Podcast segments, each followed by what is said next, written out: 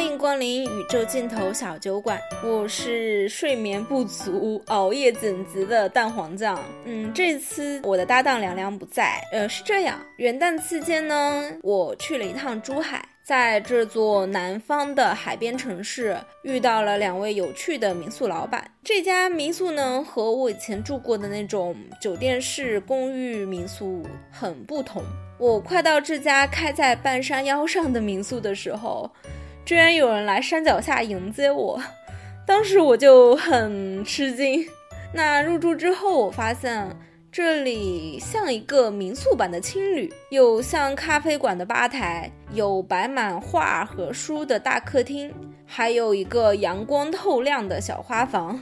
虽然也有一些 ins 风的元素啦，但是它整个布置非常有强烈的个人色彩。于是我对那位出来迎接我、讲话很温柔的民宿老板娘产生了好奇，就约他们临时录制了这期播客。聊天的过程中，我发现他们确实是一对有故事的 CP。从他们在旅行的过程中相识、结婚，到兜里只揣着一千块钱就来到珠海定居，一个是搞音乐的，一个是绘画老师，两个可以说没有任何酒店旅游行业经验的人，临时起意，在旅游业惨淡的二零二零年开启了民宿。自称社会闲散人士的两个人，竟然也渐渐有了自己的民宿运营方法论。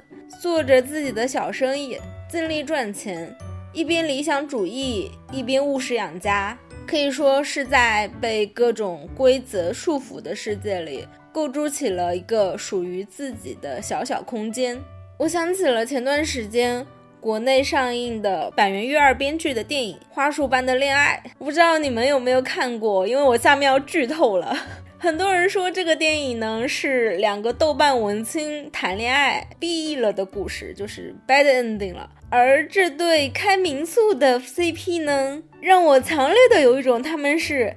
H E 版就是 Happy Ending 版的豆瓣用户谈恋爱的即视感，我不知道他们是不是豆瓣用户啊，但是真的很有那种气氛。那么这一期我们接下来一起听一听他们的故事吧。因为当时录制空间和设备的问题，本期内容的音质不太好，你可能会听到茶杯的声音、倒茶的声音等等，嗯，希望你多多包涵。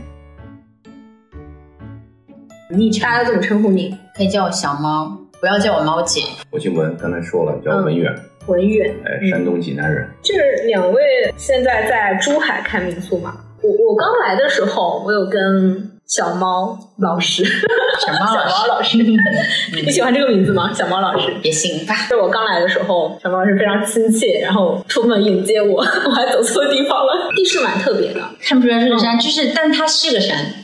但是它没有名字。我都看不到山在哪儿，就好像是个楼梯，上面啥都没了。其实对于真正没有，它后面还有。这个山很大，后面我们在山后面住。应该说珠海有这样的地形的，这里是唯一一个。虽然我们没有逛遍珠海，但是所有珠海人都是这么跟我说的，所以我就相信了，这里肯定是珠海绝无仅有 的一个地方。哇，对，你们也很会选址啊！没有就是刚才说了命中注定的事儿。就是我们又要重复一个老故事，就是我们来珠海第六天就决定来在这个地方。嗯，第六天，我感觉一个地方都还没摸熟呢，一条路都没走熟呢。是的，所以说这就是命中注定的。这个词真是高明。没 有没有，开玩笑开玩笑。所以当时就是为什么会看中这个地方？怎么过来的？就首先是怎么知道这个地方的？五八同城啊，怎么感觉这个地方就是命中注定的地方呢？就光看图片。你们来之前，这个地方它长什么样啊？怎么说呢？这里本身以前就是一个荒废了的民宿，所以说前身的老板他给的个这个框架本身我们就很喜欢。虽然说他可能不是现在这个模里样，边故事太长了，说起来，我们来之前上家。租给那个人的是一个所谓的叫什么直播的一个大咖，把这边搞得真的是乌烟瘴气。他也是在这做民宿吗？不是，他搞一个直播工作室，帮别人带货、直播带货那种的。后来我们来珠海第六天，我已经找好工作了。哦，你本来是打算上班的是吗？没办法呀，因为当时他已经快要生孩子啊。因缘巧合，当天晚上我找完工作之后，就他在那说，要不我们租个房子吧？你看，那行吧。后来他就在看商铺，因为商铺里面的转让信息让人真的是啼笑皆非的啊，有什么生三胎呀，这个妈妈怎么着，然后我爸妈离婚了，我要回去怎么怎么地，各种各种搞笑。他在那笑，我说你笑什么呀？他说你看这商铺转让的。后来翻着翻着就翻到这里了，那那里边那句话，现在我们都记着：有缘和有心者联系。就这句话吸引你了？也没事儿，就是因为照片。后来我们看他介绍，介绍完之后一看，诶，他第一眼就很兴奋，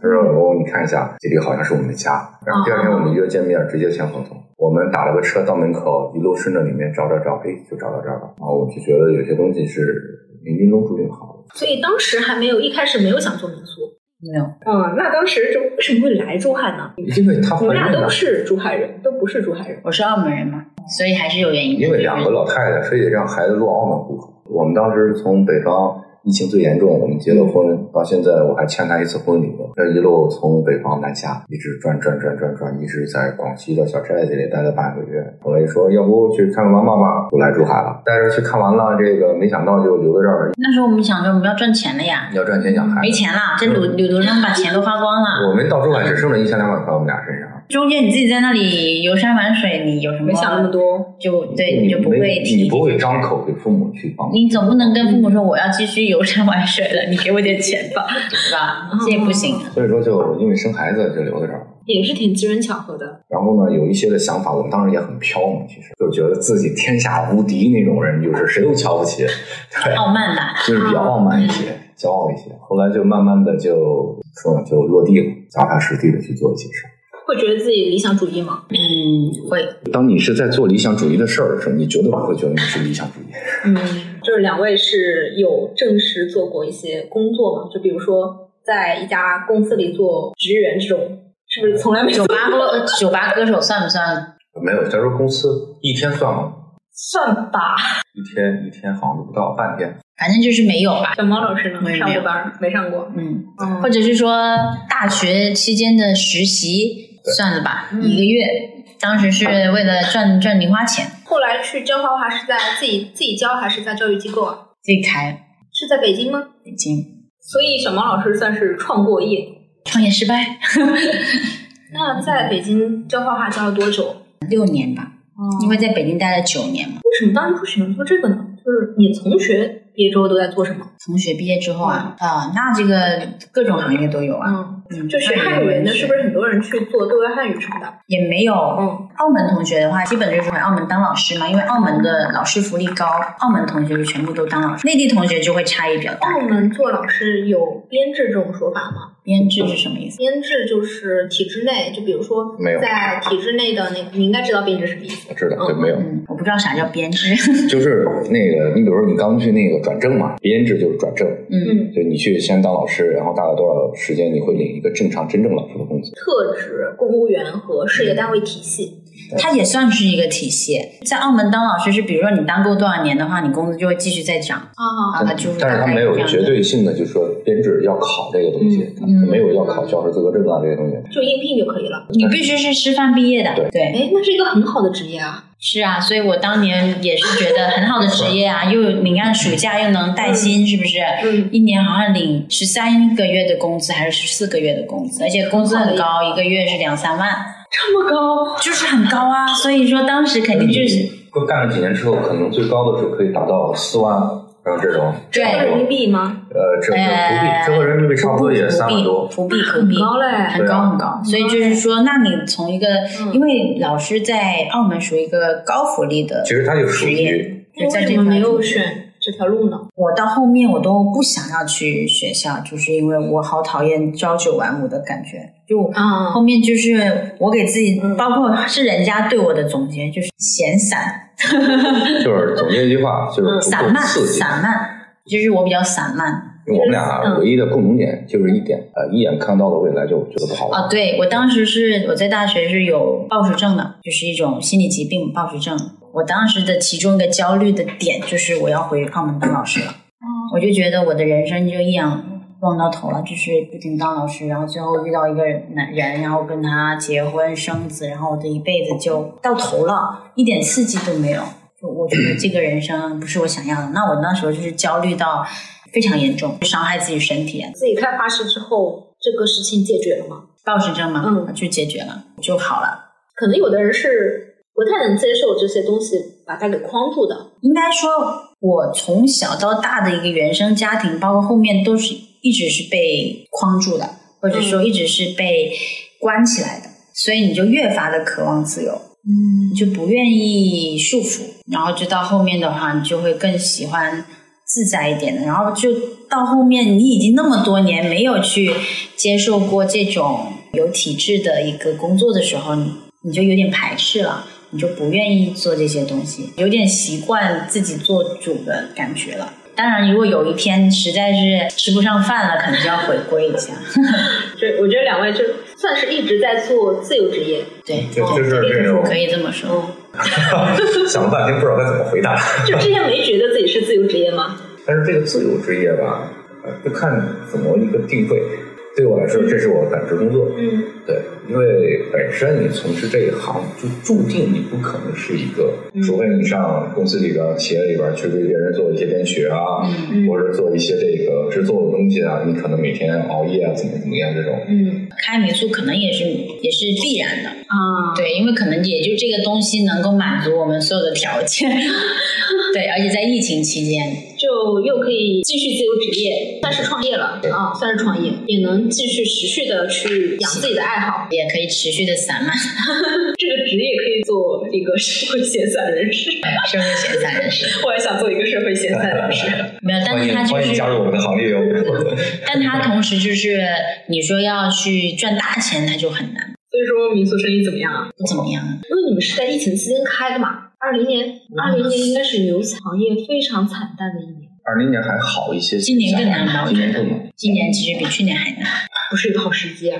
因为你你都听了，我们刚来珠海，身上就一千多块钱，那你说我们靠什么去开一家民宿呢？嗯那他这边至少投资你没有个五十万是不行的。嗯那我们后面也是自己借钱来去哦再继续往这里投入嘛，但当然也没有借这么高哈，也是借钱去做这件事情，启动资金大概有多少？十万吧，差不多十万块，十万块，借借了总共得有十万金块，额也就前期10万只是前期，后期我们后期又断断续续投入，但是前期就已经在它已经有一个框架的前提下，你还得有一个十万的启动资金。嗯，嗯，启动时期准备了多久呢？二十天，这么快？从包括整个你们你们定下来开家民宿，然后呢去筹备资金，然后把它给搭起来，把整个架子给搭起来，嗯花了二十天。对，因为我有两个兄弟从河南打了飞机过来帮忙，因为它本身它是前身是一个民宿嘛，那它框架已经帮你搭建好了。啊，那前提是它有很多已经荒废跟损坏的地方，那你只是是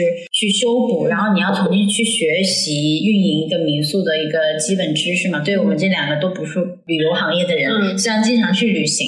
但是我们就是脑海中会有一个大概什么样是一个好民宿，会有一个印象，因为我们自己经常去玩嘛。那所以说有一个基本概念，但是没有一个实际的经营的经验，然后也是一直学，啊好多客人教我们，全部的经验都在客人的教导下完成了。嗯，所以在这二十天之内，就是当时没有去学怎么去做一个民宿，就是我们七月十五号店先，开了，然后才学啊，对对，一七月十五号。开着业，嗯我们说要不要放不要放，不让放，那怎么办？哎呀，发个朋友圈说开业吧，好嘞，发个朋友圈开业了就等着，那人怎么办呀？这怎么来人啊？人启动然后我们，就第一批客人从哪儿来？呃，第一批客人是我们的房东给我们带，他之前开民宿嘛，带了一个老客人啊老啊，客人，对对对，然后就慢慢慢慢的就，还有网上一些平台嘛。嗯反正前三个月特别难，应该说前三正好是暑假开嘛，其实是一个旺季，但是我们也不懂经营嘛，也不懂价格调整。前三个月都是一个很便宜的价格，在旺季的时候一个，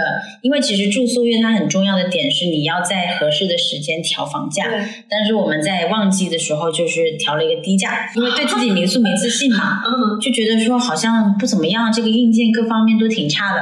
因为我们其实是有一种有一点点小完美主义者，在某一些方面，所以就会自己瞧不起自己的东西，然后就会觉得这个东西我们当时就卖两百多块钱一间房间。那你关键是我们只有五间，那你你想一个月下来，你就算满房，你都没办法维持一个基基本的房租。当时就觉得哎生意还不错，然后到最后没赚钱，然后后面三个月的时候完全不赚钱了。是有客人但不赚钱，就是因为你不懂住宿的一些套路啊这些东西，然后你也会误判就反而前三个月的人流量是超出预期的。啊，对，然后就觉得哇生意还不错嘛，也没干很简单什么呀，对，干民宿还不错，还挺简单的嘛，对。后面发现等到十一月份淡季，就国庆之后淡季，我们就发现哎怎么人没人呢嗯？然后我们就发现哦原来暑假是旺季，嗯原来你们当时还没有淡旺季的概念，没有没有这个概念。朋友圈里有没有搞旅游的？那后来有一个朋友专门是搞这些酒店运营的，手把手教我们。但是就是这种概念对我们来说还是比较浅吧，嗯就还没有那么意识到，就没有意识到有时候我们听着想睡觉啊，好难懂。我说，哦所以说我们我那没有分工，嗯我主要负责体力，他主要负责电脑，所有的设计都是小毛老师做的吗？不是所有，就是共同吧，共同。共同去想的。当然，你这个不能把所有功劳都给我。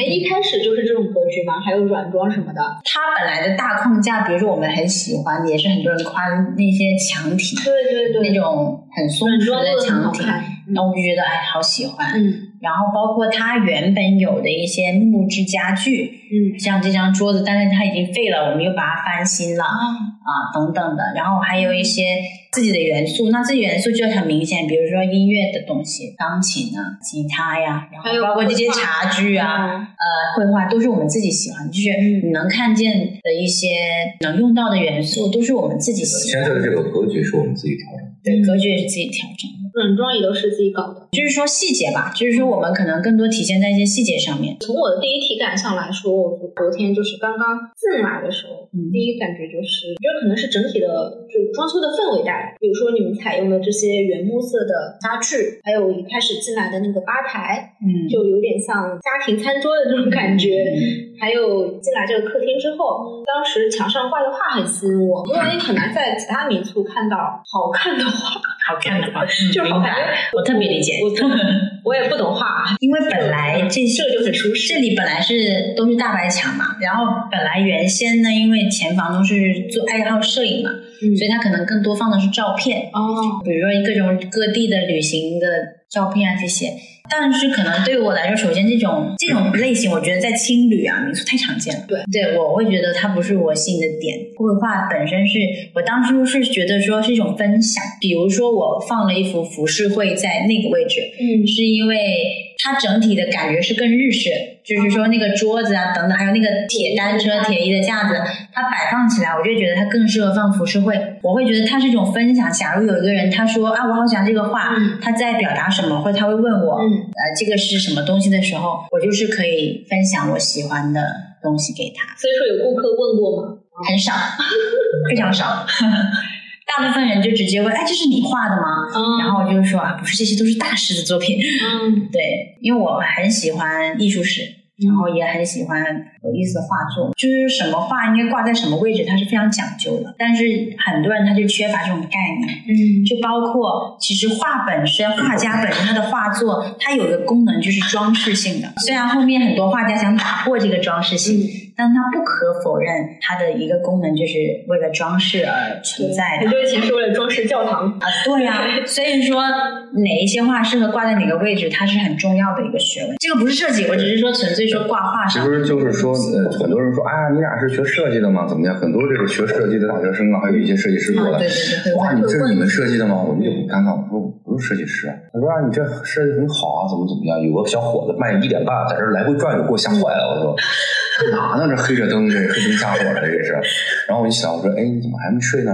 啊，对他到处拍照是吗？嗯没有，他在这看。觉得好看是吗？然后他就因为学设计的学生嘛，他就在参考。研究，就因为我们说最多的，其实我们不懂设计，就觉得把对的东西放到对的位置，让你舒服就够了。嗯，那是是一种审美的本能。没有，其实就是我们在尝试嗯这些桌椅的摆放，我们尝试了 N 多次，然后觉得怎么样的舒适，让你看过去怎么样的让你让我们觉得感受舒服。因为如果你说挂画的话，我可能是有一定的经验嘛，嗯但是说空间学，就是说空间的空间设计，空间设计，包括空间的实用性这块，我们还是空白的，就是只能是就最笨的方法，一点点探索。对，就是探索最笨的方法去试，然后自己觉得舒服。就包括为什么我们要把茶茶喝茶的地方放在这里，很多人就说你不应该放在最明亮的那块，因为那块是最明亮的地方嘛。嗯但是你又会考虑，其实有时候喝茶聊天是一个需要私密性的，嗯，它是需要安静的，所以说最后权衡之下，其实它当然是有透光更好，但权衡之下就会选这里，因为它还是在这个大空间里面，它是具备一定的嗯书架隔断呐、然后包括那边再隔。哦就是希望能够把功能性再划分一下，在一个开阔的空间里划分一个小小空间。对，空间设计其实很好玩。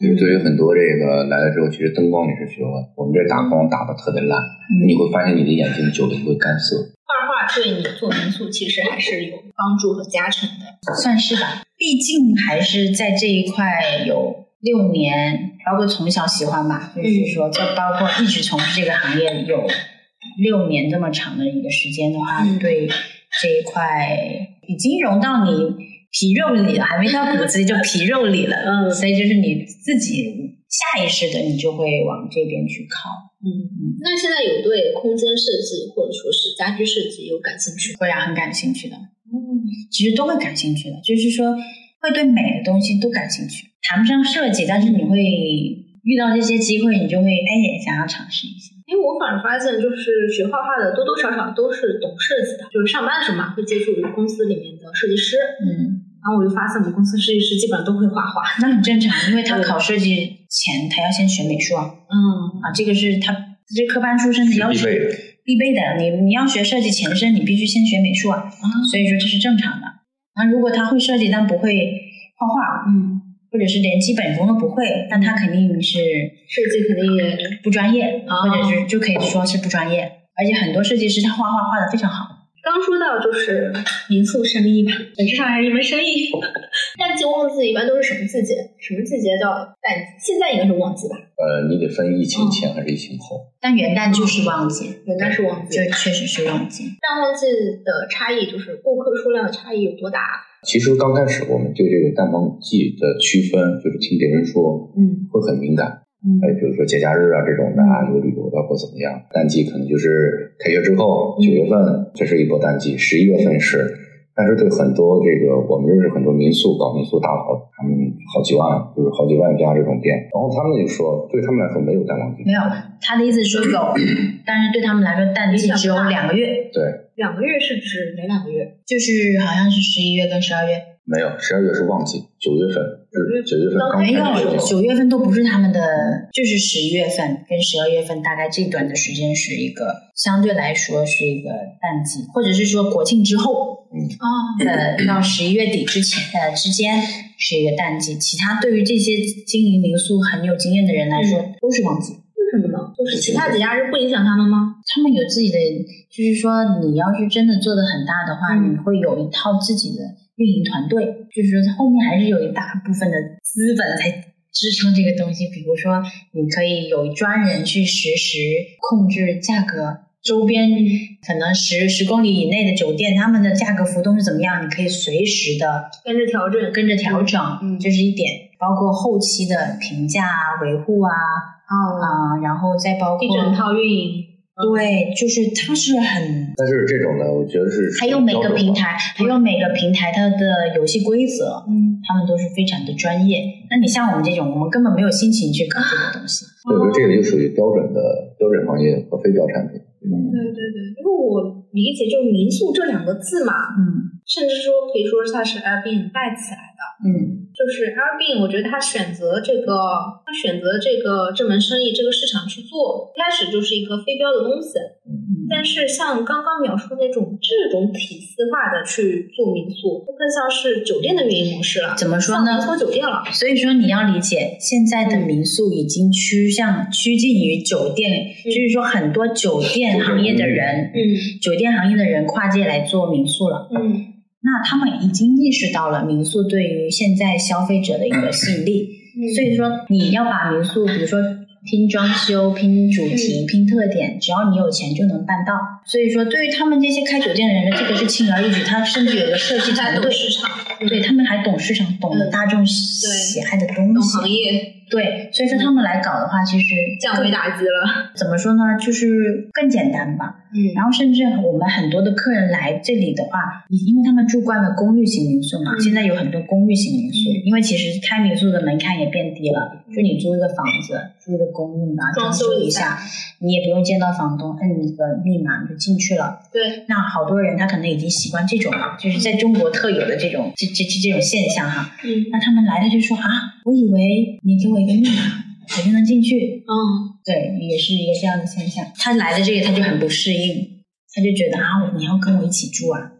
那可能他也没有去过国外旅行啊，就是可能不太理解民宿真的意思民宿它。的比较本质的概念。对嗯所以说现在所谓的民宿就是酒店公寓嘛。但其实你刚刚讲到的一个非标产品，就是很正确的，它这个民民宿本身就是一个非标产品。但是像像你这种可能会旅行或者是住习惯比较好玩的民宿的人，其实是小众的，就是小部分的。那那些酒店跨界做民宿的人，他针对的还是大众。对对，那我想问一个问题啊，你觉得什么时候一个好？哇，这个问题，就是在就没有没有对你来说你喜欢的民宿，或者你觉得应该是什么样的东西来符合一个民宿这两个字？嗯，就是我对民宿是有期待的。作为一个消费者啊，就是我为什么不住民酒店啊，而要来找民宿？因为我知道酒店是什么样子的。但是呢，你你出去玩，总归是要找想有点不一样的体验，所以才会去选民宿，渴望一个不同的风格化的东西，不同不同的居住体验吧。再比如说，一个是一个是居住体验上的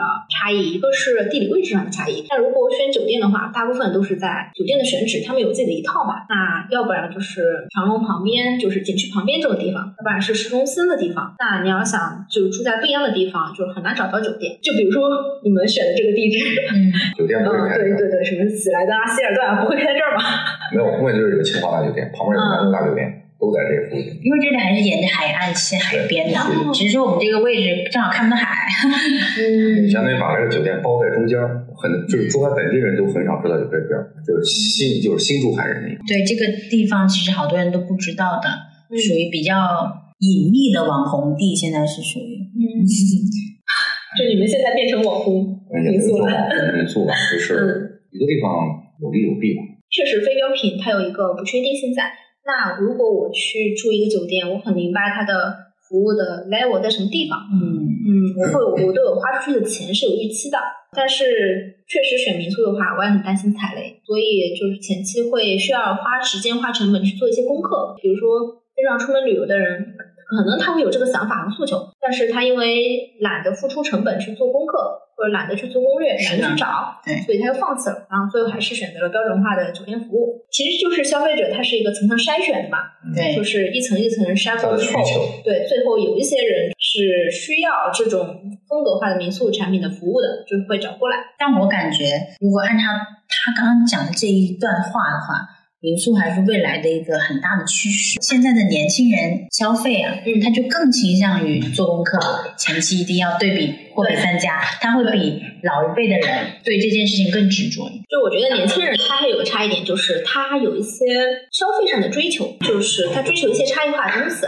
但是虽然虽然这个追求它不是创造性的追求，嗯，它本身还是个消费追求，我要消费的跟别人不一样，嗯用消费来标榜自己。嗯，也是消费社会的一个特点嘛，就是我是谁，它不是通过创造去体现的，而是通过消费去获得、去寻求认同。那您当时是怎么发现这家店的？这个在小红书搜的呗，所以我觉得这一部分消费者他肯定是存在的，只是规模没有那么大。你进一家店，你就能知道，哎，这个主理人大概是什么样的性格，或者是什么样一个人，他的审美，他的整个的这个性格啊，大概是什么一个样子。就是我们其实对于这一年多的这一年半吧，差不多，嗯，这种感觉其实更明白我们想做什么样的东西，而且更坚定我们做的东西是 OK 的。只是说我们可能到后期把硬件的东西也再重新的调整一下。我觉得做做民宿就是不说是毕生事业，因为做民宿能当个事业去做的情况下，你能给我们俩共同想就是给别人去分享更多好玩的事儿，就是一种分享的状态。对，所以现在盈利了吗？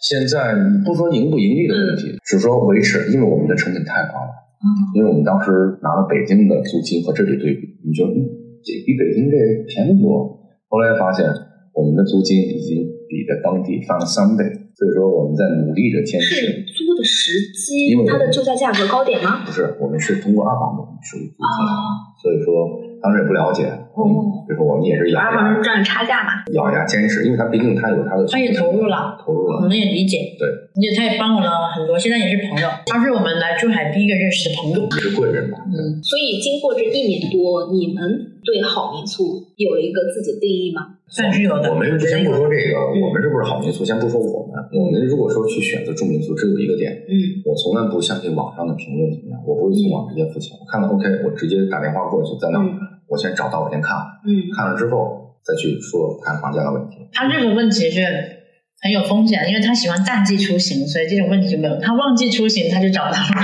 哎，我觉得你刚才说话，就是你刚才那一点，其实有一个悖论，嗯就是假如说没有人在网上评价你们的话，你根本找不到这个信息啊。你要先在网上对没错，嗯没有，那是别人的。我是挑民宿或者挑酒店，都是看别人去评价。嗯因为嗯我们之前其实做民宿之前没有评价这种，或者是这种习惯性的东西。那别人有评价，那有一些可能你也知道，民宿里边会刷单啊、刷评论啊这些。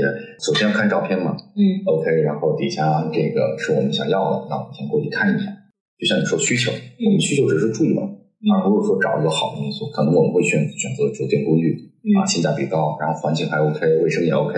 最大的一点就是选择新店。啊，对，这是第二点，就是可能会直接去见一下，觉得哎环境还不错，真的像评论里说的那样。这是他男性的一个消费观点吧，我觉得。那你呢？我就真的是会看评论的，我也会看图片的，嗯就是还是跟大众这个消费观念是一样，只是说可能选择的条件不同。怎么说呢？就是说，因为我们后面也就是接触小红书这个平台了嘛，就是说也会考虑很多点吧。就是说，光看图片是一方面，也要看可能到底背后他的那个是不是只是一个网红过去打个卡然后的那一种。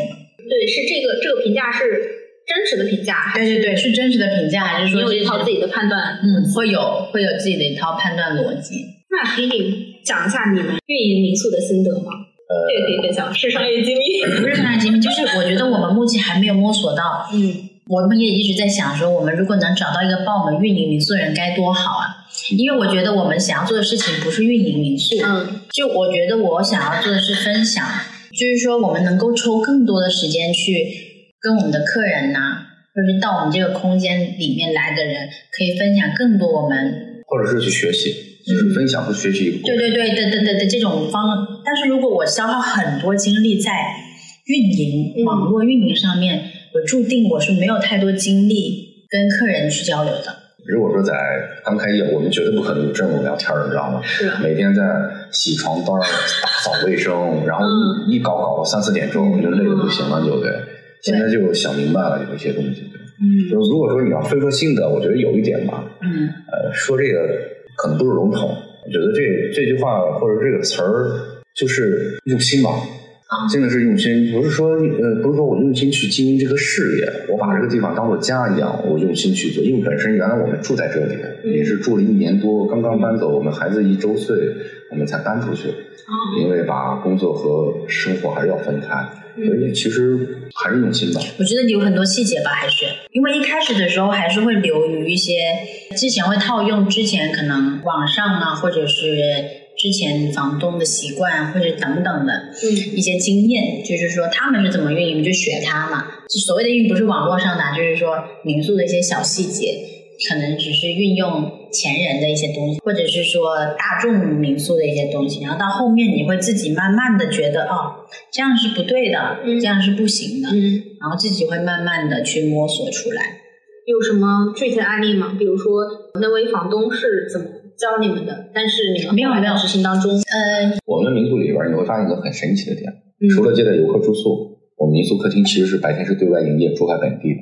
就是你刚才有一个问题是本土从外来哦对，我们也有这一块，我们当时这个对于本土的景点其实不懂，然后对于比如说什么下午茶啊这些啊，就是各种各样的东西，他买了咖啡机，各种水果茶，想说做这一块儿，嗯后来也放弃了。有很多东西都是在尝试，比如说所谓的花茶，这些茶之前都是收费的，我们觉得尝试不行，尝试不行，尝试不行，就是去做打破，去做打破这些所谓的这些东西，嗯，全部给客人用。嗯，对，就是这个是一个点，就是一开始是收费的，然后包括花茶还是收费的。慢慢在摸索过程中，我觉得没有必要，因为首先这个成本可能微乎其微，然后二就是说可能对你对大家的体验感会更好一点嘛。其实没有没有必要样样都是收费的，然后还有一些小细节啊，包括我觉得洗发水、沐浴露也可以讲一下，就是说一开始的时候我们选了好多牌子，没有，一开始前房东他是买。就是那种酒店怎么说，那就是一小瓶一小瓶的，它有一种批发的嘛，就是那种感觉会让人觉得哎很干净、很高级。就是一小瓶。当时当时我不选的原因是我觉得好不环保，五星级酒店很喜欢用那种一小瓶一小瓶的，但嗯。那种五星酒店它可能用的是真的比较好用的，嗯。但是对于很多民宿来说，它承担不起，因为很多五星酒店那的一小瓶可能就是二十多块钱。哦，成本很高，很高，那对于我们来说，可能就它体量大，它可以这么做，但我们体量小，做不起。那退而求其次，很多民宿就会选一些没有什么牌子，但是也是包装还可以，就是一小瓶一小瓶，嗯。但实际上用来首先不好用，二来我其实我觉得不环保，这是第一个点，我是自己个个人觉得不好用又不环保，那个小瓶子就扔掉了，就后面我就弃用了嘛，然后那我就选择自己灌。那那我也不能买很贵，那你就选择大众超市里面的那种，可能什么潘婷啊、这种，平价好用量大，对这种嗯就是自己平常也会家庭装的那种东西灌进去来用嘛，但是会觉得很不高级，哦，就你会感觉看起来确实不高级。嗯再到后面我就想说，那我是不是应该在瓶身上面自己有一些自带的设计？然后后面我还自己设计了一些小标签上去，也是跟艺术有关系，还有一些有意思的字眼。但我就像咖啡店自己设计一个 logo 贴在杯子上一样，对，但我发现大众好像并不注意这个。嗯后面我才发现，其实对于一些生活用品，可能大家更想要的是一种安全感。对，就是说，他对这个牌子可能是熟悉或有信任感。那我关到一个瓶子，即使印上我标签，因为我不是一个雅朵啊这种大品牌，那他可能并没有特别关注我用心做的这个小标签，嗯他可能更关注我里面的东西是什么？哎，我觉得这个蛮有意思的，哎，这是个很有意思的洞察。比如说这个转变，我是用了一年多的时间，我才发现的，可能也是挺纠结的吧。因为你会在成本跟用户体验之间，你会纠结很多是哎，东西。所以最终选择的是，比如说在沐浴这个 case 上，你最终选择的是什么？没有，我最最最近不是用了百草集嘛？因为你现在有用，我不知道好不好用啊，我自己其实还没有用。但是我觉得百草集这个品牌可能就是大家好像有大众认知度，有大众认知度的，就是你看到这个牌子，嗯你知道啊，它不是一个乱七八糟的牌子，对对，然后它又不像潘婷啊，非常的轻的，好像过于平价，过过于大众，嗯，就是它有一点小众，嗯但是又有大众的一个认知度的。这个这个度就是拿捏起来还蛮微妙的。啊，对，我就拿捏了一下这个，嗯我就选用了这个。虽然我还不清楚它是不是真的，之后可能就会尝试，就会你会关注到这些小点上去了，很包括我的体验细节，对，然后包括纸巾，嗯。然后可能大家会说以前也是批发的，嗯。酒店的用的，那那那成本是低的嘛。嗯。然后到后面就会发现，可能一些人给我的建议是你其实嗯。纸巾你买一个好一点的，可能一张纸就可以够用了。但如果你买一个质量很差的纸，你要两三张，对，其实是其实成了之后是一样的。嗯我听着好像也是，对然后后面就是也有在这边去做一个更换，其实这些都是很小气，包括毛巾也是，嗯这个毛巾也是一个点，就是一开始的时候我们用的是前房东的毛巾，然后后面发现很多客人反映是掉毛，当时就是嘛，这个是很前期就发现了，这个毛巾用起来掉毛啊，那这个不行。嗯然后后面就发现这是一个问题很严重的，你用起来就是真的不行。后面我就自己去选择把毛巾给换成一个不会掉毛的毛巾。对，就是在这些方面，你会去不停的去进行调整，因为硬件已经在这里了，嗯我们就只能做一些这种用户体验的小细节。酒店是做量，对，而我们只有五间房。对那我们的五间房如何让客人觉得来这里，除非你体验到这个客厅还很舒服，那其实细节更重要。这也是我们做这一年半民宿的心得。其实这是对，就是我觉得这个观念要转，就是说，而且这个转换过程其实还挺难的，因为你会考虑到成本。因为酒店的，其实酒店用便宜的东西，你想啊，上百间房、几十间房，他每天都那么多人，所以说他们一个东西，一个酒店，他能省十块钱，嗯，那他一个月一年下来省的成本就很。对，它其实酒店它的体量在，它可以五星级酒店它可以用很好。那比如商务酒店，它用差一点，它的就体量在那里。但是像我们这一种的话，就会处在一个很尴尬的点。但是后面我就会摸索过程中，后面你就会权衡嘛，嗯就觉得说还是用户体验更重要，就是你要听到他们的声音，或者是你要设身处地的为住客去想这个问题。嗯酒店对比，唯一去住酒店的，你能明显感觉到你花的这个七八百住的酒店，跟你花个一两百块钱住的酒店，是完全是天壤之别。对，但是民宿里边，它唯一有一点特别好，就是非标产品，你的价钱是随你而定，就是你的特色，你觉得值不值？后来我们也通过就是一年多，觉得用价钱去筛选客人，但是这只是其中一点。我们想精准找到我们的客人，但是这种方式只是说一个最初级入门的方式，但是这个也是挺好用的。再到后来，我发现我们周边的酒店啊，什么清清华呀、南油啊，包括希尔顿啊，他们的起始房价很低，嗯然后我们的起始房价可能在酒店行业里边，就是如果说你要去硬性对比的话，我们可能比它还贵一些。那但是我们我们觉得不是这个价钱的问题，就因为他们的量大，你没办法和他去竞争。几十间房，哇，一大栋的楼，他们入住率达到百分之四十五十就已经啊秒杀你这里了。你这五间房，你达到百分之八十，你才四间房，对吧？你是没法比。那我们就想说，那我们就提高单价，然后硬件设施我们会慢慢的去升级。嗯，那只能说提高单价的同时，你能让别人住的就是稍微舒服一些。因为一开始是不懂，一开始只是学前面的人怎么做你就怎么做，再到后面你会自己去思考这个问题。所以说，对于一个民宿能做不好的一个心得就是抓细节，不抓细节。但是目前啊，我们只是说这个是我们自己新的，但这个是我们自己个人的关注点，它并不代表你做到这些你就能盈利。你要实现盈利，这些细节可能在盈利面前或者运营面前它是微不足道的。哎呀，对于这五间民宿啊，你算算都知道它的上限是什么。嗯就是你不可能做到说这个没有上限的东西，那只能说在这个上限之内，我们问心无愧。就是对待每个客人来了，哎，我觉得，哎，他觉得是值得，而不是说来了给你差评走了。因为之前有个大哥就说，你一定要关注别人的需求，而不是说你给别人什么东西。哎，这很像我们行业里面所谓的要有用户视角，讲究用户体验和用户思维，因为民宿是一样的就是民宿源于台湾，相通的。嗯，因为民宿源于台湾，本身它就和呃房东住一块儿，就是别人住家给你一个房间，很多国外的是没有这种单独的一个房间一个这个洗洗卫生间这种的，都是共用的。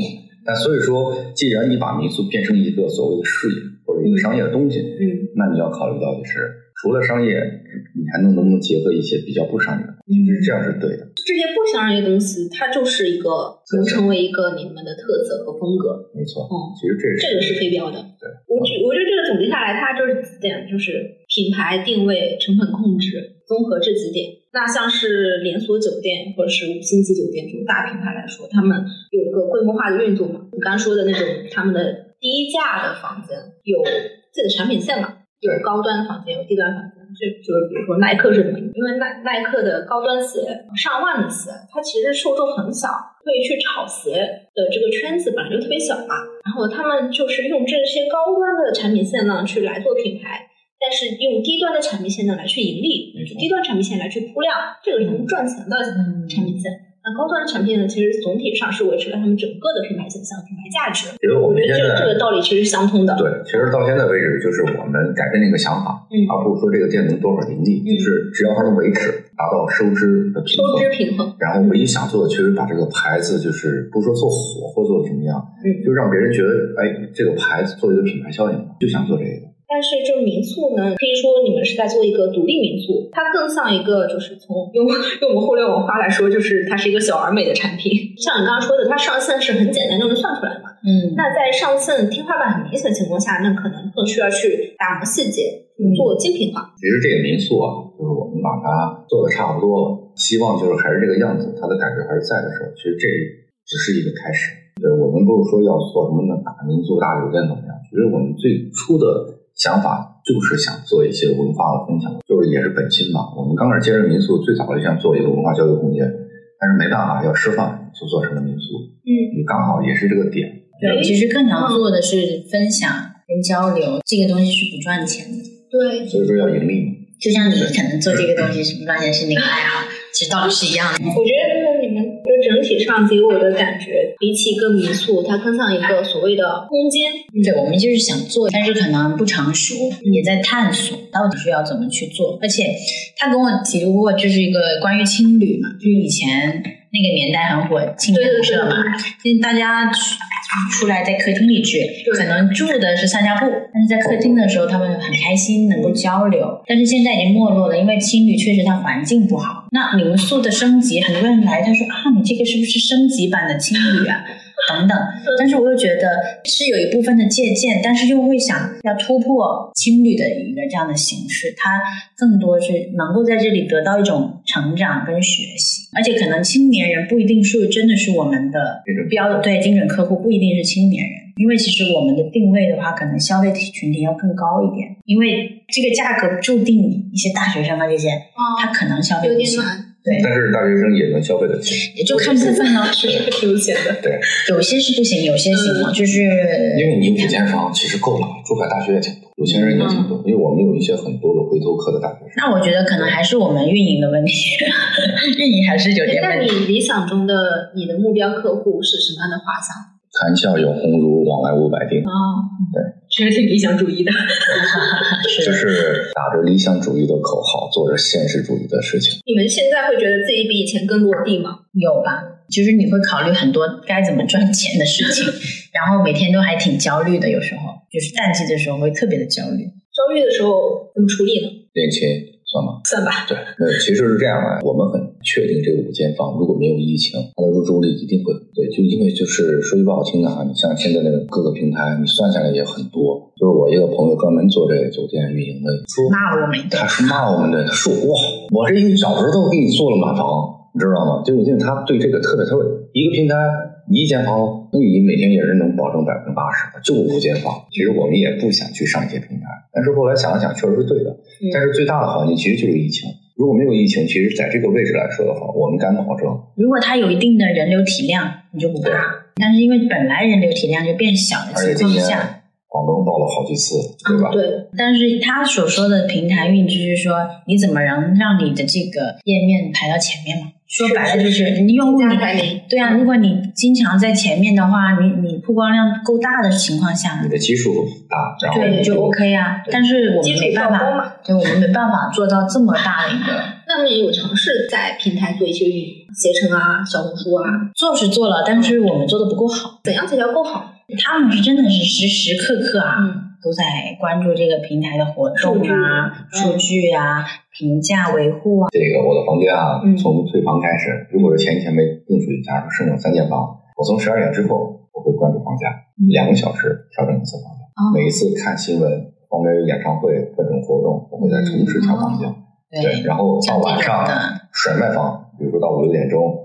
我以一个最低的价格甩出去，比如说我们这儿这是四百或者三百多，那我就一百多甩出去，它保证入住率，不给你闲置。嗯，但是我们又不想，因为不是说瞧不起这个一百多块钱我怎么着，因为我们本身也没那个精力啊。因为你要去运营，你要陪客人聊天，还要亲自接待，然后因为你要有有的时候你要搞，他们琴练琴，他要画画画，然后大家又聊聊天，又要搞孩子，嗯，根本没时间去搞这个。你怎么可能抱个电脑天天看着人两个小时调一次价，两个小时？但是就是这种。运作方式现在应该有一套，理应有一套成熟的机制，或者说成熟的 SaaS 工具来去协作。那你让工具去跑就可以了呀。呃，工具有吗？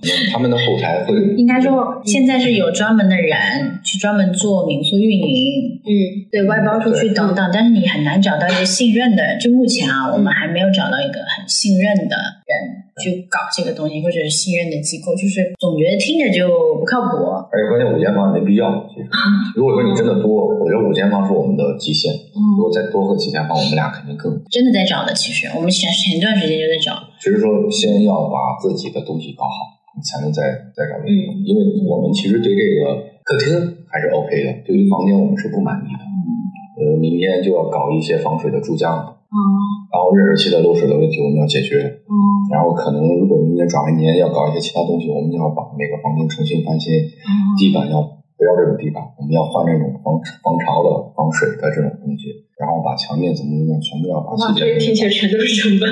没错，但是没办法，嗯我们如果说要去搞这个事情，我们只我要我属于那种我要投入一次，剩下两三两三年之后再需要再搞这些，因为现在的问题特别多，这个东西。我觉得我们就属于比较笨的人，可能很多时候就关注在关注点在一些花钱的地方，嗯，实际上可能对于很多人来说，他更关注关注你先把。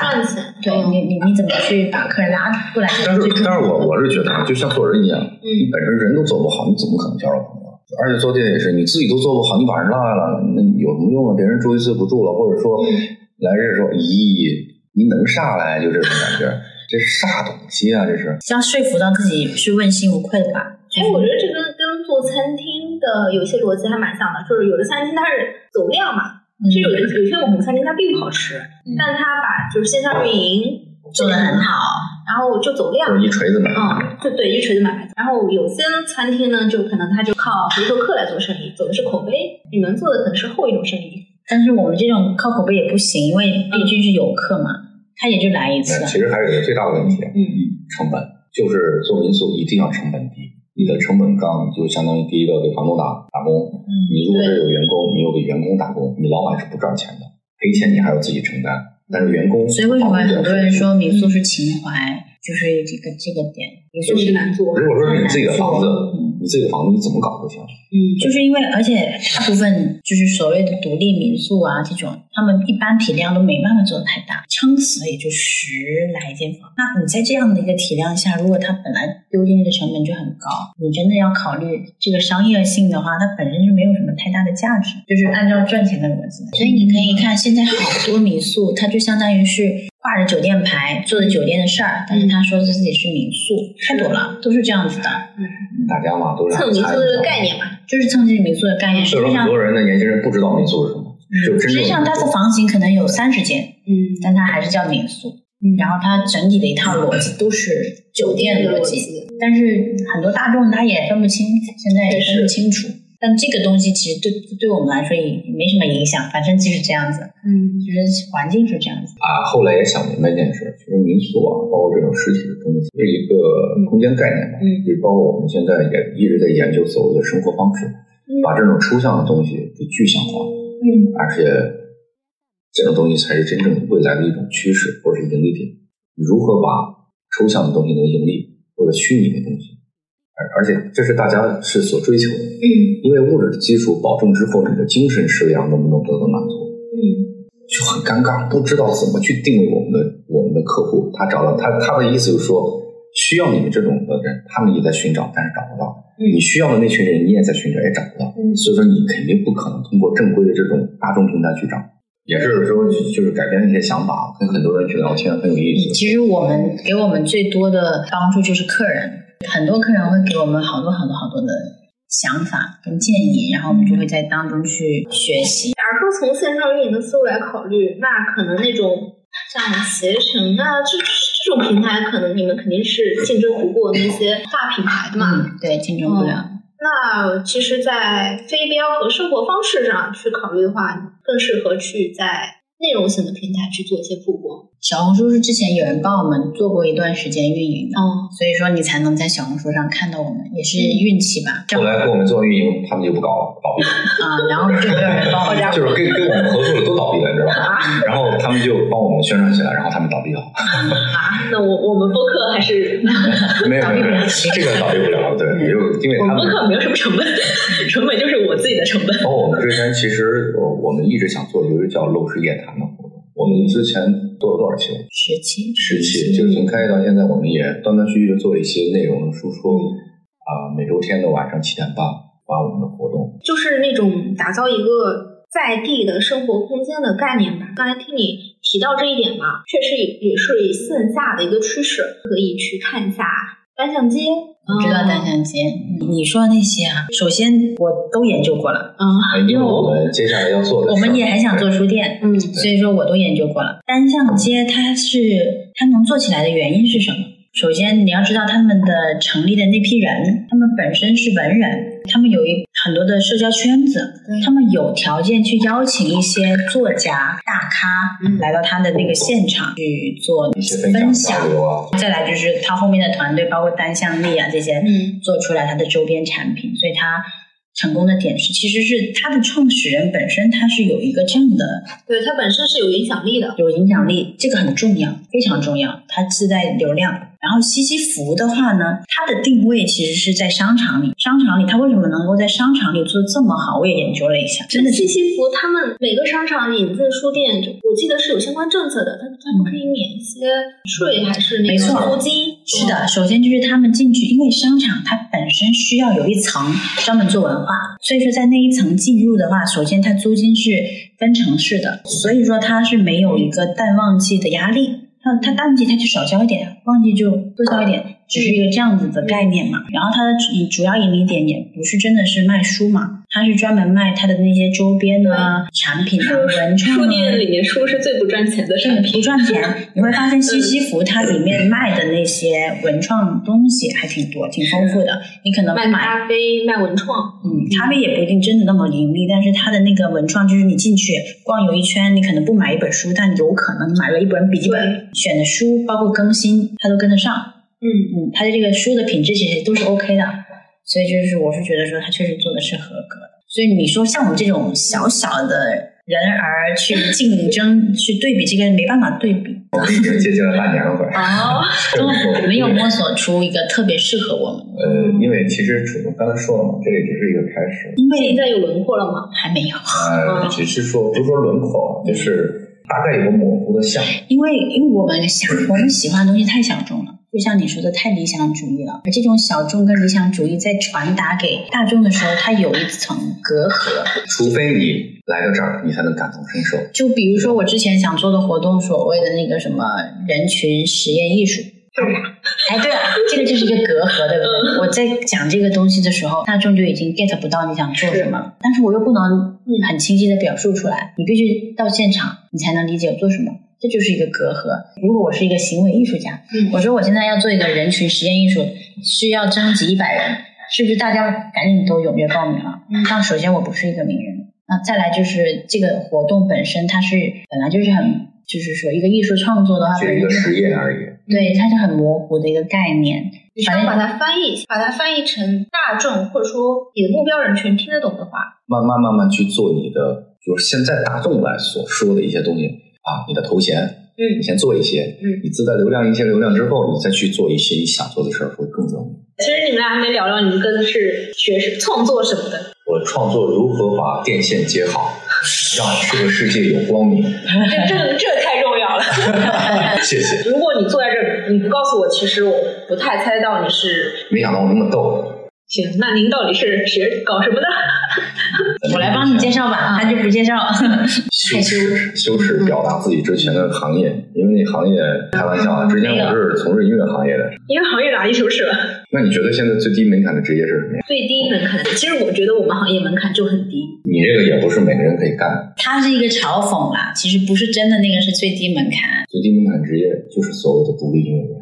没有这个这我我，不是很懂，因为我完全不懂音乐。为什么会？说这句话其实不是说在说一些音乐不好，但是现在所谓的资本社会是推着你让你去，就是把你嘴巴扒开给你喂吃的，有很好的音乐人，但是呢也碰见很多一把吉他弹俩和弦，哎，你听我写的歌，我独立音乐人很多，你可能问他嗯，好像你之前看过一个节目吧，就华晨宇问那个所谓唱那个叫什么李元杰还是叫什么？他为什么会基于什么理由判断这歌一定会火呢？华晨宇问他一个很简单的问题，就问了一个很简单的所谓你做音乐嘛，你都写歌了是不是？你乐理肯定要懂一点儿。嗯，你的低调六级音阶，你的六级和弦是什么呀？然后他懵了，他可能花生宇可能问的是有点问题，但是他的意思就是你的第六级的那个和弦是什么？D 大调，我们从 C 大调去推就是 C D E F G A B，那应该是 A，但是 D 大调里面应该是个 B。比如说他那个 D 大调里面弹的是一个 B M 和弦，那个 B M 和弦有很多种按法。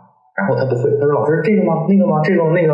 嗯，最后就懵了。那所以说，呃，在包括我们之前从这行认识了很多，就是呃想秀的人，就是一种自嘲嘛。所以说我们出去也不会说自己做音乐的，即使在火车上背着琴，别人看到哇，你这背个琴怎么样？啊，我厨师。嗯，然后背了之后，别人一看你拿那么好琴干嘛？我说我厨师，他也背把琴。然后他说啊，你厨师？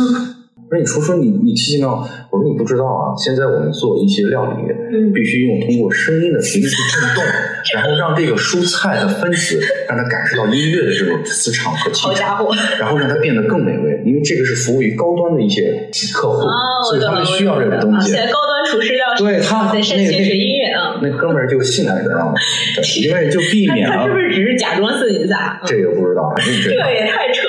是我当时很认真。学到了，学到了。嗯，原来贵行业还有这种黑话。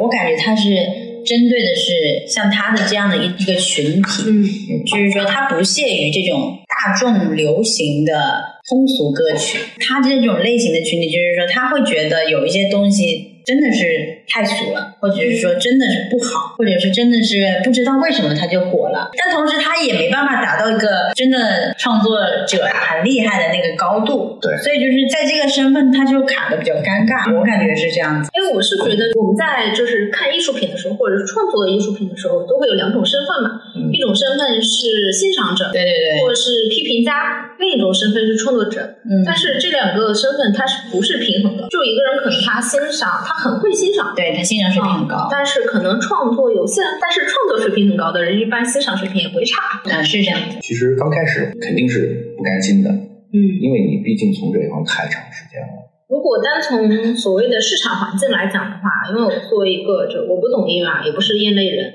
但只是作为一个听歌的人的话，确实这几年就是我是发觉没有什么特别好的华语歌，对就让我印象很深的华语歌。你可能不了解这个行业，这个行业里边有个专门的组织，专门是做金曲。什么叫做金曲？比如说嗯你是一歌手，嗯然后现在是属于一个半红不红这种状态。我这我这个组织呢，我是专门是写符合这个年度金曲的这种类型。比如说我写完这个歌，这肯定是金曲。啊。所有的歌曲是有套路的。哦，我懂了，就是我之前看过一个文章是，他是采访了一个专门做抖音神曲的制作人。哦，前几年那个什么学猫叫就是他做的，他就说了他是怎么去套路型的去生产这种歌，嗯啊，以及一个套路火了之后，然后其他的人、其他的那个公司是怎么蜂拥而上，就批量的去制造和生产。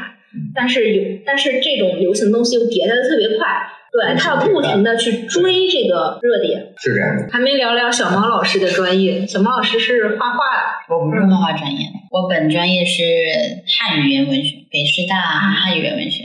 那我为啥会现在嗯一边开民宿一边教画画呢？嗯，就有点像我边提着琴边做菜那种感觉。小猫老师写诗写的特别好，其实就是自娱自乐，就是我觉得我可能比较自卑吧。当你读过太多的优秀作品的时候，你会觉得自己不算什么，就是你会觉得自己写的东西就是太幼稚了。原因是因为你读过太多好东西了，嗯你就会觉得自己还不够格。反正写东西完全是为了抒发感情跟自娱自乐，但是写的多了，就到大抵是有自己的一点心得跟想法。那因为他本身是写歌嘛，创作。嗯那他有时候会遇到一些写文字的瓶颈的时候，就会跟他一起交流一下这些文字的内容，然后自己也会思考。就是当你再去教别人写的时候，你会有一个新的想法跟思考。就是所谓深度的学会一个知识的方式是把教授给别人。其实因为写诗这个东西，写诗才是最低门槛，因为每个人都会写字嘛，就是每个人都会说话，只要你会说话，其实你就已经具备了写诗的第一第一步了，就是你已经具备了这个能力，就是你具备了写诗这个能力，首先你会表达。先写一个长句子，然后把它折成三行。哎，不不不，不是这个意思，这不是这个意思，没有，这是这是我最近爱情神话电影里的一个梗，一个梗是吧？因为你首先你会表达嘛，嗯，但是只是有时候有可能，其实你已经讲出了某一个挺具备美的，或者是很有诗意的一些文字的时候，但是你自己没有察觉，嗯，那可能。对于一些能发现文字之美的人，他就会轻易的察觉到，哎，你刚刚讲那句话真的有诗意，好有诗意，好棒。就是通过这些的情况下，其实就是你必须去捕捉到你自己平常的一个文字的美，就包括经常我们会看一些小朋友，觉得他写的诗特别好嘛。对对对。好像最近也有一个小朋友特别火，还出诗集了。哦。对，那我觉得这个就是也是要看父母啊。嗯。你父母亲，你发现了你自己的小朋友。平常讲的话怎么就这么美，这么有诗意？必须首先你要具备你发现美的这个能力，然后你就可以慢慢的去靠近它，然后慢慢的你就可以多去往这边去抒发。因为好多人对他都会对诗歌有一个误解，嗯，啊，一定要押韵，对啊，对吧？你不是写 rap 吗？等等等等，单押双押，对，一定要押韵啊，怎么连环押？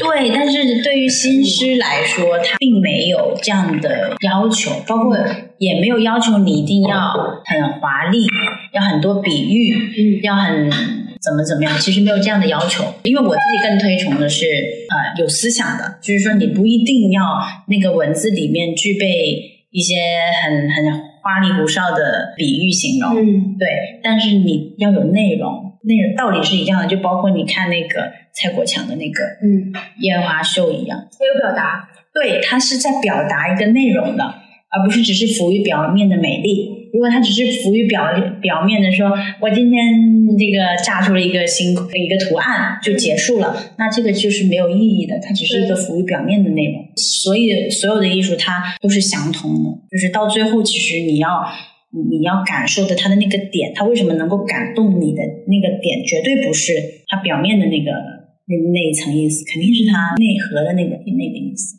这也可以是粗粝的。嗯，就比如说余秀华他写的东西，嗯，很久以前看到一个文章嘛，他说写诗其实是门槛很低的一种创作行为，就是这个观点是跟你刚才说的是一致的。是啊。然后呢，他同时还说到，写诗其实是人的一种表达的本能。是的。因为在文字在就是我们现在各种的文学形式，小说呀、散文啊出现之前，诗其实是最原始的东西。对。为什么呢？因为诗它是碎片化的，它这种碎片化，它可以有很多。就首先，可能你本来你这个长篇大论的论文你写不出来，但是碎片化的心情句子你总能写出来，对不对？对。还有一种就是你有很多复杂的东西，你没办法形容，但是你就短短这几句话，其实你可能就已经全部的那种感情都含在里面。所以说，它也是一种浓缩跟精华。画画是因为我其实我是一个内心比较自卑的人。然后我大学期间的时候，我会发现身边的同学他都是具备很多技能，就比如说这个人他是钢琴十级，嗯，当时不懂级数啊，就觉得啊钢琴十级好厉害，那个是古筝十级。除了本专业之外，大家都是有一些技能的，就尤其是女生，可能他们父母他们会有意识的培养她，就包括现在也是嘛，女孩子那要不然你学跳舞，要不然你就学点乐器，对，就是你会感觉身边的人他们都很优秀，但是我不行，我就觉得我什么都不会，我就感觉自己是读书吧不如一些真的学霸，技能吧又没有，包括容貌也很焦虑，处在一个比较自卑的一个状态里面。然后后面我就觉得，因为我喜欢画画嘛，后面就大学的时候就去找老师去学习，这样子直接就是从事教绘画这边。当然，我主要教的就是一些成人的零基础爱好者。就是你说你要让我去教高考，让他考上一个清华、呃美院或者是央美，那我肯定是能力不够的。但是我觉得我的能力完全是可以去教一些像我一样的。喜欢绘画，但是你没有机会学，或者没有以前没有机会接触，嗯，那我觉得我是完全有能力带领领入人，让他领入人这样子。可能有一些人他的艺术批评、艺术审美很高，但他不一定创作的特别好。嗯，对我可能就属于那种人，就是说我我会觉得说我是具备一定的浅薄的艺术审美。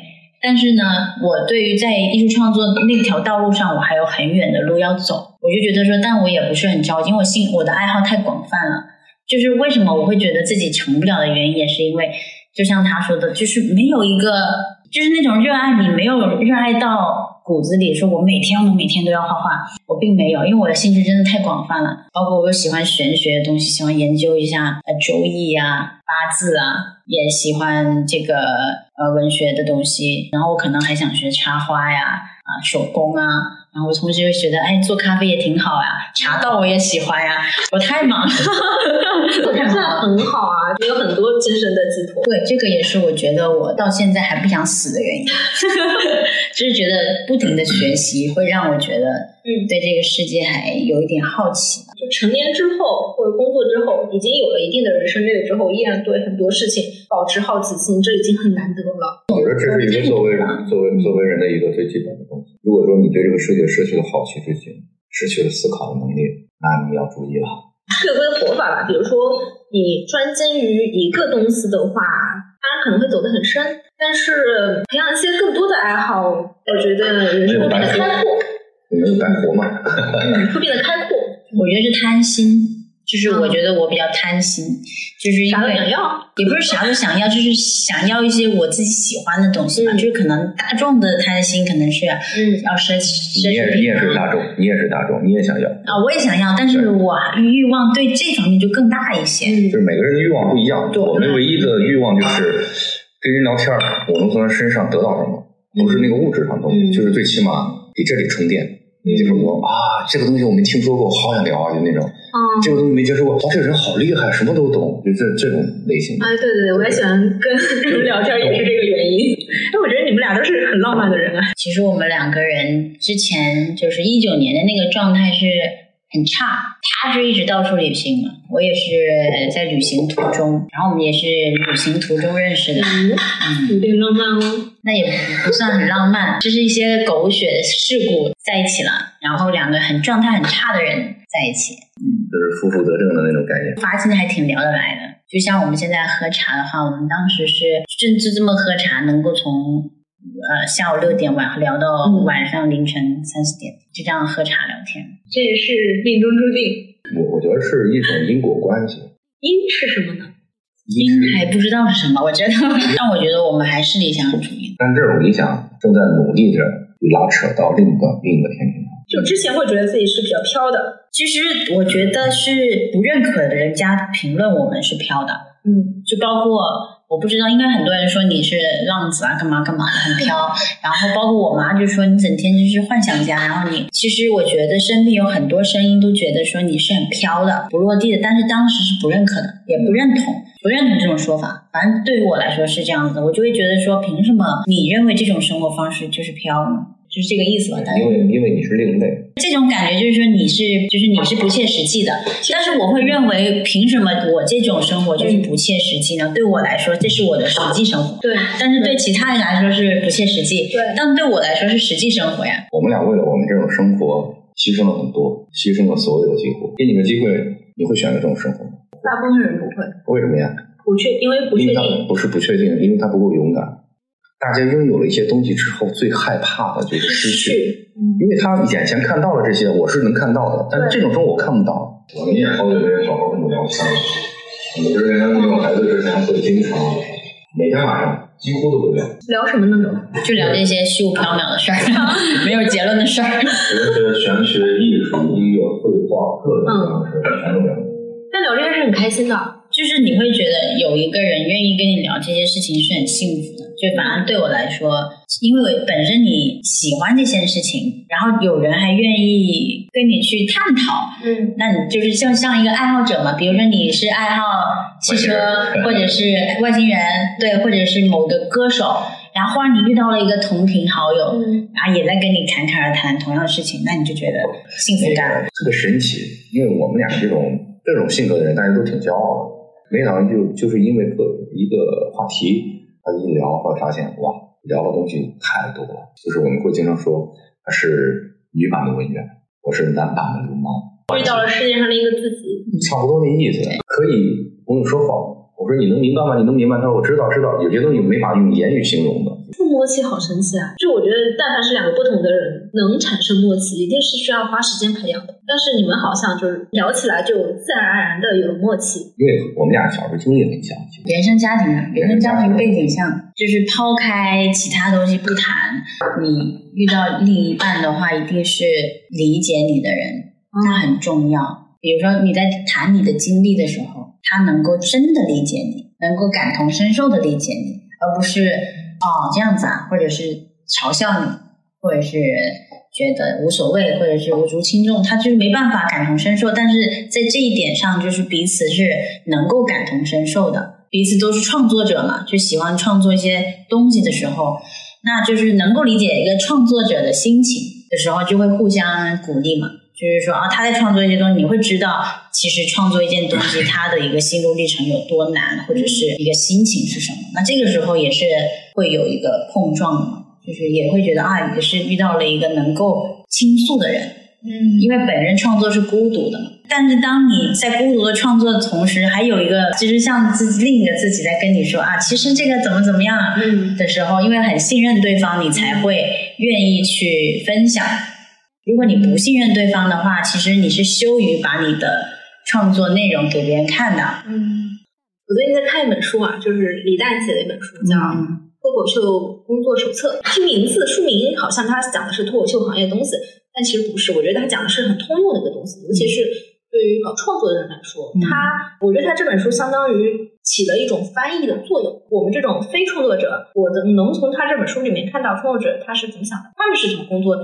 但同时呢，他也能给创作者来去有一些方法，有一些方法论的东西来告诉他们，你们怎么把你们的事情，就是你们这一趴东西能做得更好。而且它里面说的一个很重要的，我也蛮认同的理论，就是首先完全比完美重要。这句话虽然已经被说的很烂了，但是他那本书里面他有一些他在脱口秀行业的一些具体的事例和他自己的经验去结合做佐证，嗯然后你会觉得非常有说服力。第二呢，是他举了一些例子嘛，好像是一个作家的例子，他怎么写作的？他说前你可能写作的前三十万字都是在为你后面做的一个练习而已，都是废掉的。但是这是实话。对，但是如果你不写这前三十万字，那后面那些东西就是零。对，是这样子的。就创作就是这个过程，嗯就跟你写歌一样，你刚开始写第一首歌，永远不可能你满意，所以说你要完成。先完成。而且我之前在长沙去了那边的一个独立书店，叫做牧田书店。嗯哎，那家书店还蛮有意思的，他们会放一些独立诗人的一些小作品，就是一些很薄的一些诗册哦，啊。这个这么有意思这诗人我真是一个都不认识。嗯 然后你有些翻开根本不知道他在说什么，啊，就有些根本看不懂，但是偶尔还是能翻到几个，哎，有意思有点意思，就能戳中你。但是他要先写出来，他要摆在那儿，你才有机会能看到他们。是的，哦我们也就是正在学习跟尝试吧。就是其实这一年的转变其实很大。到一开始我们是完全排斥营销自己，嗯，非常排斥。当时为什么会这么排斥呢？不是说排斥嗯了，因为你从事的你喜欢的东西或者你热爱的东西，嗯当做一个是工作或者一个事业去搞了大概十几年，你会发现这个东西会越来越腻，就很讨厌去跟别人说说，就是看透了，不是说看透吧，就是那种自嘲感吧。嗯，你看这么久了，你会发现，因为你见到的人厉害的人太多了。嗯其实这个是一个很重要的点吧。包括每一次人家问啊你是什么什么画家、艺术家的东西，啊我不是，就是我都会跟他解释一下。因为你自己知道自己是几斤几两，就包括我跟你说之前，包括写诗也是，我你说我我读过的优秀作品太多了，对比他们这些人，我感觉我自己什么都不是。见到的各式各样的人多了之后，牛逼的你你的大神，你知道吗？就你的梦中的偶像，就在那个行业里的，你会发现真正牛的人在你面前还是不显山露水的。嗯，往内照，你会发现啊，真的越来越卑微，真的不足，因为你的目光不只是看到这这杯茶，你是看到这个茶背后那一片田园，你会真的特别惭愧。但是到后面现在的转变就是，你就就是你没办法呀迫不得已，就是对你必不是须要不是迫不得已，是放平心态，就顺其自然，是什么样就真实的表现出来，对。不造作，不做作，简单就够了。啊，我的水平这样，OK，就像我我之前跟你讲过，其实这是我们的实际生活，但可能对于很多人来说，好像是就觉得你们很悬浮。我们平平常的日常生活就是，有时候他俩画画，我弹弹琴呀，或者是写写东西啊，每天都这样。有小孩子在后面跑一跑，爬一爬这种。对于很多人说，哇，这画面好温馨。但是对于我们俩的日常，其实就是这样。因为每个人的生活状态是不一样，而且你选择的也不一样。这是我们选的生活。就是刚开始很排斥去。把自己的生活暴露在人家的眼前。之前之前珠海特区报就是去采访我们，会有点美化美化。我们又很讨厌这样。我说你要真实。后来把我们我们孩子的照片也贴上了，我就特别讨厌。我一看他写的文字，我说这个美化过头了，我就不真实。然后第二天，你知道吗？就是很多人踏后门过来，我们做的第一件事儿，你知道什么吗？关门再见，闭门谢客，大概持续了一两个月。就是有时候你会觉得自己可能。自己心态问题，就是说自己的心态不够宽广，就是那种狭隘。我们俩比较狭隘，对，我们俩就是心态不够宽广，就不够不够宽广，对，就是对于大众很多事情你很难去接受，或者是包容，对，或者是一些评价你接受不了，对，我们内心不够强大。对，我觉得我们还是在这一块。不一定能够做得那么好。我比你好啊！你是最容易受影响。我现在都无所谓了，就是哎呀，差评死无所谓这个。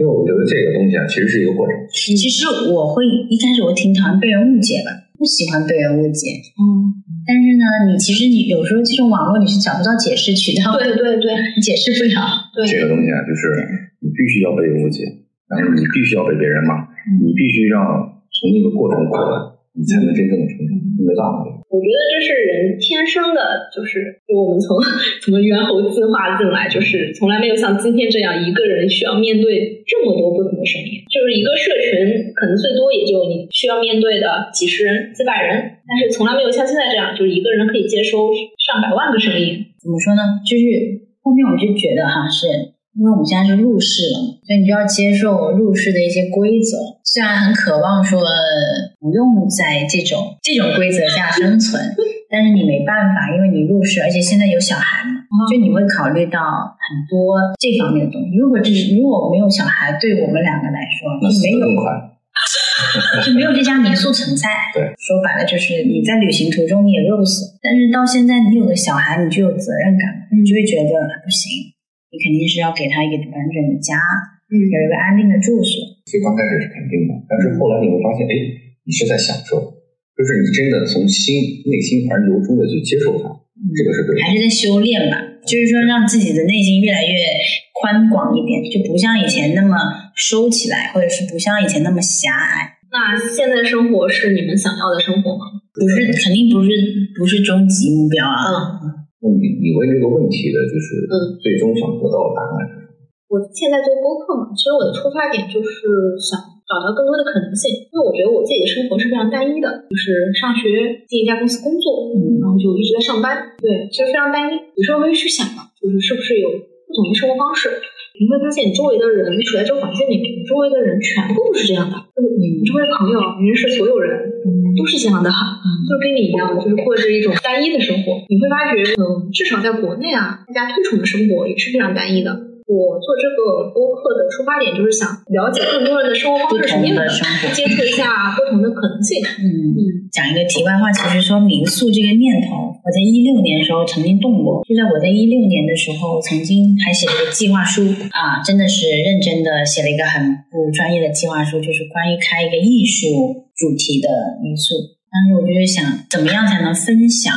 就是因为其实我很愿意，因为我太喜欢这个东西了。但是我就想，怎么样才能就是不是那种很枯燥的分享？那就是我可以做一个主题型的民宿酒店，每一间房间它都有一些小惊喜。那你可以在这个住的同时，你就能学习到啊，这间房间可能是某个画家，他就在住的这个房间的同时，他已经了解了一个画家医生啊等等。你是在想做策展？不是策展，就是就是还是住宿的。当时就觉得说，哎，这是一种分享。嗯，但是后面你知道我没有继续想下去的原因是，我就想啊，可是我不懂酒店运营管理，那些床单被罩到底要怎么洗，请谁洗？想了一下，好头痛啊，算了，不想，就就断了，就又回归了自己本来那个要画画这些东西。但它只是一个念头嘛。民宿也不简单啊，民宿也不简单。所以说这个东西就是一个，哎呀，说不准。说呢，你说我们俩也莫名其妙搞民宿，哎呀，莫名其妙就是就就就就在一起，然后搞这个民宿搞那么久，也不知道搞啥。但是如果你刚刚问到就是最后的一个问题嘛，就觉得说对于现在的生活满不满意的话，其实我我自己就是说真心话的话，我觉得这是我当下最好的选择，就是我觉得这是我当下最该珍惜的。一段时光吧，对一段时光，我觉得是我可能老了之后，很多年以后，我再回想这段时光，不会后悔。是的，我不会后悔，我也觉得很开心，因为我觉得我在做一件我自己是愿意做的事情，而不是违背自己心，可能朝九晚五的工作，每天重复，不停的重复重复。所以我是我是满足的，但是只是说赚不赚钱是这个学习嘛。对于我来说，其实我现在更现实一点的原因，其实就要赚钱。话说我们刚谈恋爱的时候。我送了他一个录音笔，然后我们把它称叫做子贡，嗯，就是孔子旁边的有个学生叫子贡，因为孔子的所有的东西都是学生记录的。因为当时我们聊天聊很多，每天都聊很多，但是我们又怕忘，觉得也会报一些金句嘛，嗯，然后我们就说，哎呀，忘了记录它，然后后来他就生日送我一个子贡，子贡一见一见了。你们俩也做一个播客吧，我看挺合适。这个东西是随缘吧。那我们讲的内容可能没人愿意听，太虚无缥缈了。就感谢你收听本期宇宙尽头小酒馆。你可以在各大音频平台及泛用型播客平台订阅并收听我们的节目，也可以关注我们的同名微博及公众号，留下你的评论，与我们交流你的听后感。我们下期再见。